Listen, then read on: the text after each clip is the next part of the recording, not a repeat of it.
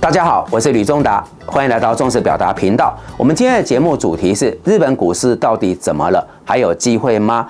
不过在进行这个节目内容之前，容我先就观众朋友的留言来做回应哈。首先，由衷的感谢各位的热情参与。你有任何高见想法，都请留下讯息，我们会一一来认真哦严肃的回应。那有观众朋友提到说，在前面一集啊。就是有关年底前的行情怎么看？我们是不是用了十月份的旧片？我在这边很严谨的负责任说，绝对不会去用旧片，因为目前这个忠实表达节目是统一证券对外唯一一个发表投资观点的影片，然后事关统一证券的品牌形象，还有我个人的信誉，我们不可能去用旧片。但为什么观众朋友会有十月份旧片这个认知呢？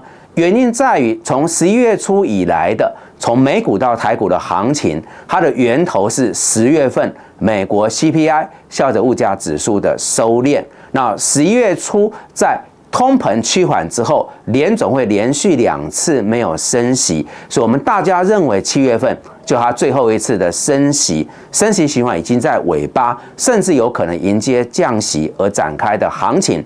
所以在处理年底前的行情怎么看这个议题，一定得先回到十月份美国 CPI 指标的解读。而在那一集里面，我多次谈了十月份美国的 CPI 这个数字，可能因此让观众朋友认为我们用了十月份的旧片。不是的，是因为谈年底前行情得先回溯到十月份的那个经济数字、通膨指标，然后十一月初的联总的货币决策才能够解释的清楚。我们针对呃宝贵的留言，先来做这个回应。那接着我们就把焦点摆在有关日本股市的部分。那为什么会开辟这个专题呢？因为从八月中旬啊，我展开到年底，合计有将近四个月。全省各个分公司的客户投资理财说明会，然后每一场都有多位的贵宾朋友啊、听众来问我日本股市怎么看。那收集了几个月的意见之后，我们觉得在年底前是有必要啊，针对日本股市啊来做一个比较清晰的回应。毕竟这么多的呃投资朋友啊，我们的贵宾客户他有日股哈。然后他提的这个问题，我们先来处理哈。在二零二三年这一年，在一开始日本股市为什么会出出现强劲的反弹？我想主要的原因在于日本的消费动能它在复苏，那企业获利成长，还有外资的大量买进日股哈。那这当中当然有好几个理由，比如说。外资为什么会大量买进日股？不能忘了，在历经过去这几年哈，特别是美国股市已经走了很长期的一个多头，直到这一次联总会进入强劲的紧缩，它才开始有比较大的震荡哈。在那之前，我们几乎是历经了。极度宽松、印钞底下顺风顺水，美股的一个投资环境，好，台股也因此啊拉升到一万八千多点。可是各位有没有发现，放眼全球的股市，几乎在这过去多年的多头里面，日本股市是没有什么反应的。更严肃的讲。日本这个股市已经瘫在那边整整超过三十年，所以外资大量买进日股，有一个很重要的理由，就是当全球的市场已经往上涨，它的基期拉高之后，日本是放眼全球目前来看基期最低的一个地方，所以低基期这个效应使得外资对日本股市是有青睐。那消费动能的复苏是什么？是因为在疫后啊，日本开始走向一个比较正常化的路径，而不能忘了，日本在亚洲啊一直属于观光大国哈。当整个疫情的冲击缓解之后，至少在亚洲地区的观光客是喜欢到日本哦。那这个带动了日本的观光消费，而日本本身啊。经济也略有起色，当地的消费动能也上来，所以有来自于国外的观光客，有一部分是日本本身的一个自发性的消费区，呃，一个呃起色哈。那我们刚刚谈的是总体的方向，至于如果对焦在挂牌公司，它确实也出现了过去三十年来比较结构性的改变。这当中包括在呃第一季的时候，日本证券交易所啊，东京证券交易所要求日本挂牌公司开始留意长期的低股价净值比。这什么意思？在以前呢，日本的挂牌公司是不太管公司股价的，他就专心经营。可是当呃，东京证交所市井要挂牌公司开始注意低股价净值比，这当然是一个比较不一样的情况。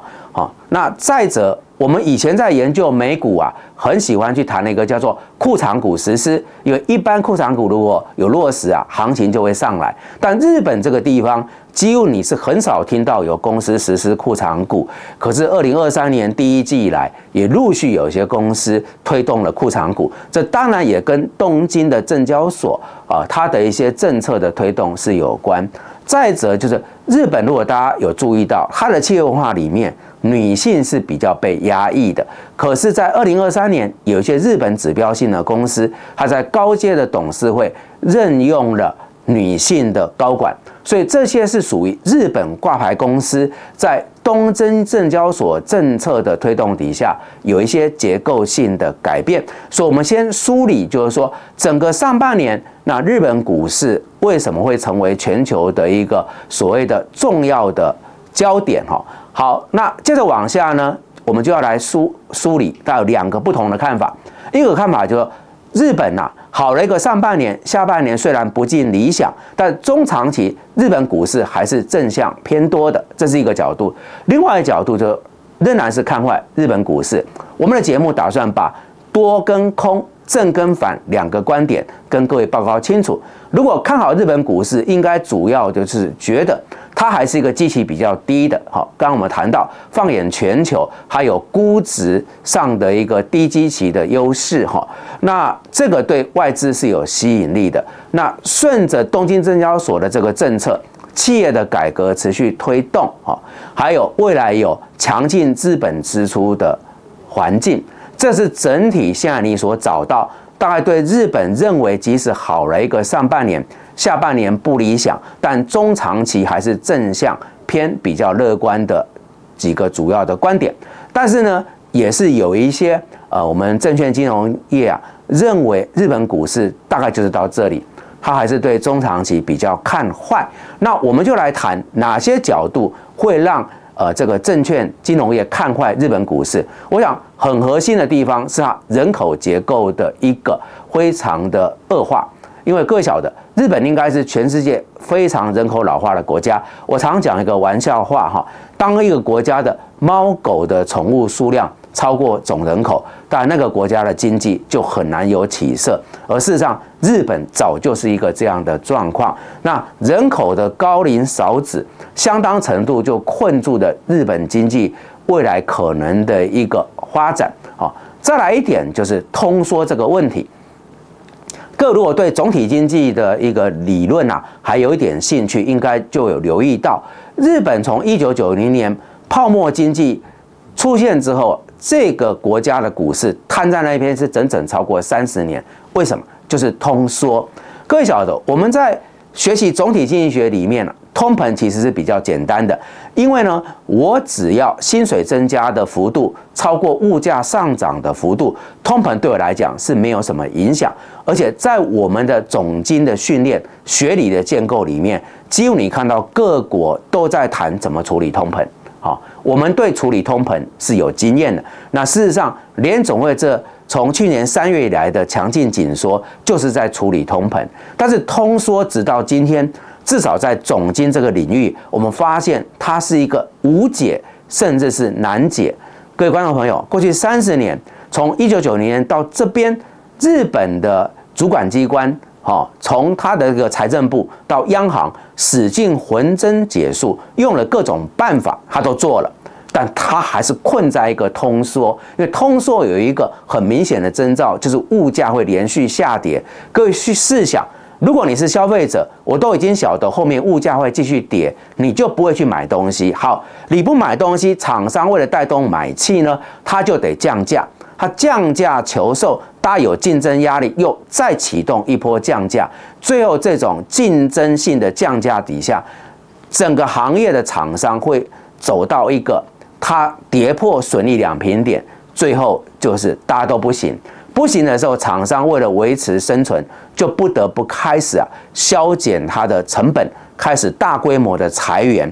那这一裁员呢，意味着劳工的薪资就没有或变少。它对消费力就是一个重创。各位听我讲这个循环，有没有发现通缩为什么在总金上那么棘手？因为它几乎是一个没办法处理的一个状况。所以到今天为止啊，日本这个通缩的三十年，给了总体经济学很好的一个借鉴，也是一个在学理上很值得去探索的一个个案。我们事实上是不太有什么清楚的答案。还有一点，如果跳开总金，纯就投资而言。日本股市在未来一个蛮大的变数，就是央行的货币政策。各位留意到，在二零二三年以来，其实日本已经处在一个通膨的情况，连续多个月啊，它的 CPI 都在三点五趴以上。可是央行的 CPI 目标却是两趴，那代表什么逻辑？其实日本央行应该要开始朝向紧缩，结束宽松，但这个国家在过去多年。它是用宽松来带动日元贬值，进而刺激日本对外的出口竞争力。所以，它如果朝向紧缩，几乎就把它好不容易二零二三年开始有起色的经济又打回原形。所以，日本央行现在还是在维持一个宽松，就是采取所谓的直利率控制曲线的政策 （YCC）。好，那不能忘。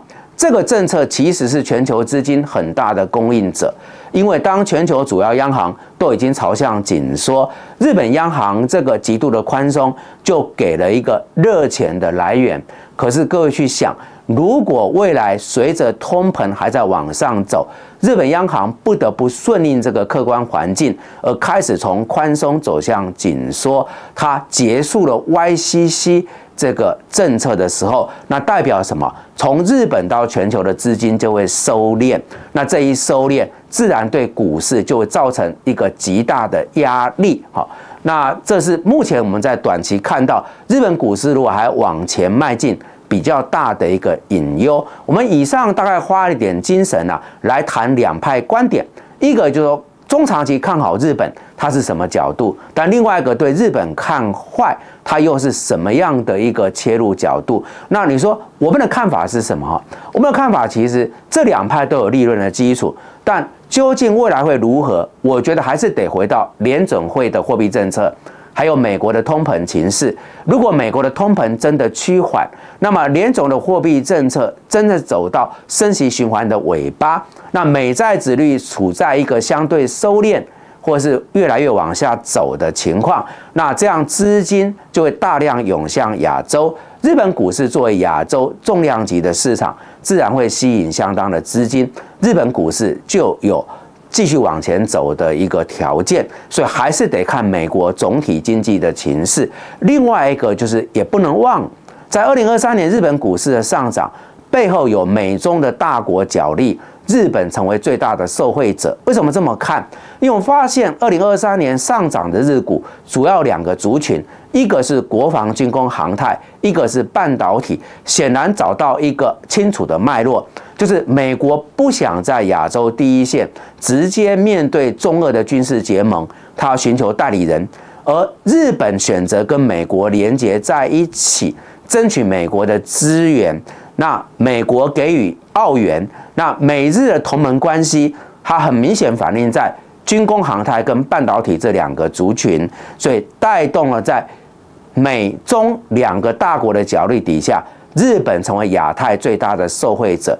这个逻辑当中，如果你要判断日本股市是否还有机会走向中长期的正向轨道，一个很敏感的指标就是关注日本股市当中的国防军工航太。跟半导体这两个族群是否还能够维持一个比较好的局面？好，那我想这是针对有关于看多还有看空正跟反两派不同观点，我们做完报告，我个人所提出来，假设各位手边还有日本股市的部位，还是空手打算要进军日股，你可能要去追踪的几个面向。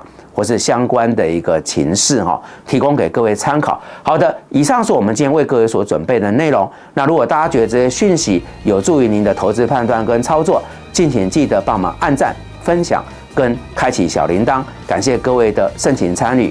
那欢迎各位啊，能够呃定期保持收看，我们大家在这个频道上面更多的这个相会交流。